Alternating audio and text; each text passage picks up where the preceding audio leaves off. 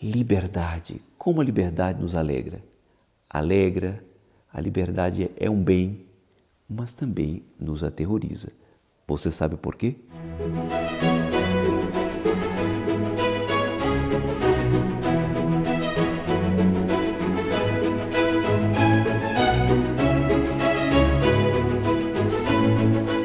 Queridos amigos, salve Maria.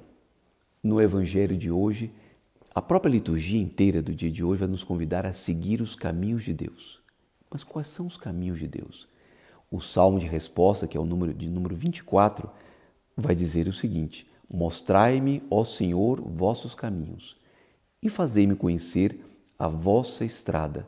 Vossa verdade me conduza e me oriente, porque sois o Deus da minha salvação. Quais são então os caminhos? Qual é o caminho de Deus para que eu possa me orientar? Ainda outro dia falava sobre a bússola, sobre o norte que orienta, mas o norte da terra não é muito preciso, não. E o norte da terra nem sempre nos leva ao caminho de Deus.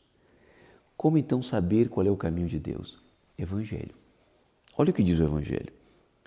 Naquele tempo, Jesus disse aos sacerdotes e anciãos do povo: Que vos parece? Um homem tinha dois filhos. Dirigindo-se ao primeiro, ele disse: Filho, vai trabalhar hoje na vinha. O filho respondeu: Não quero, mas depois mudou de opinião. O pai dirigiu-se ao outro filho e disse a mesma coisa. Esse respondeu: Sim, senhor, eu vou. Mas não foi. Qual dos dois fez a vontade do pai? Evidente que foi o primeiro, que disse não, mas se arrependeu e depois disse sim.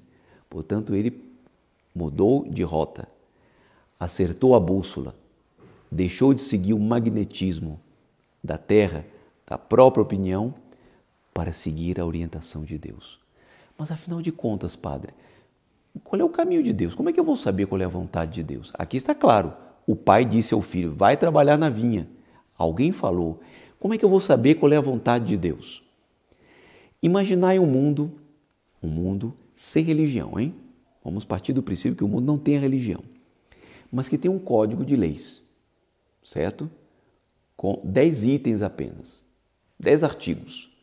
Primeiro artigo: não amar a Deus sobre todas as coisas. Segundo, tomar o nome de Deus em vão, em blasfemar. Terceiro, não guardar domingos nem dias de festa. Não há dia para guardar. Quarto, não honrar pai e mãe. Quinto, matarás. Todos devem matar.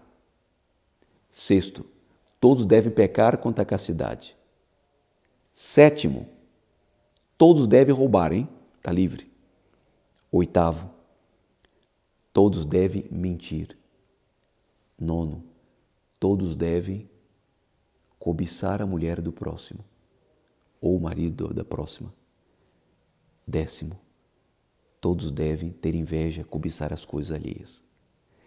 Vocês acham que o mundo assim duraria muito tempo? É uma pergunta que eu gostaria, para a qual eu gostaria de obter uma resposta.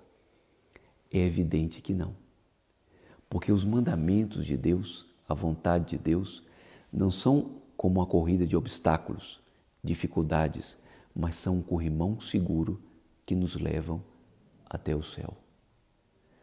Assim, se os homens resolvem cumprir os mandamentos, eles dizem sim a Deus.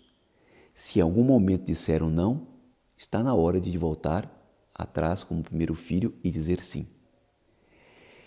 Mas há um filho que está oculto aqui, como comentou certa vez o Monsenhor João, o nosso fundador, que é aquele filho que disse sim e fez a vontade de Deus, como está no capítulo é, décimo da carta aos Hebreus.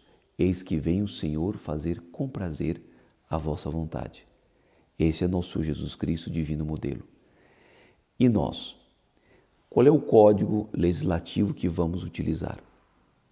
Aqui está, no Evangelho de hoje, a explicação do título que dei para a liturgia antes de começar.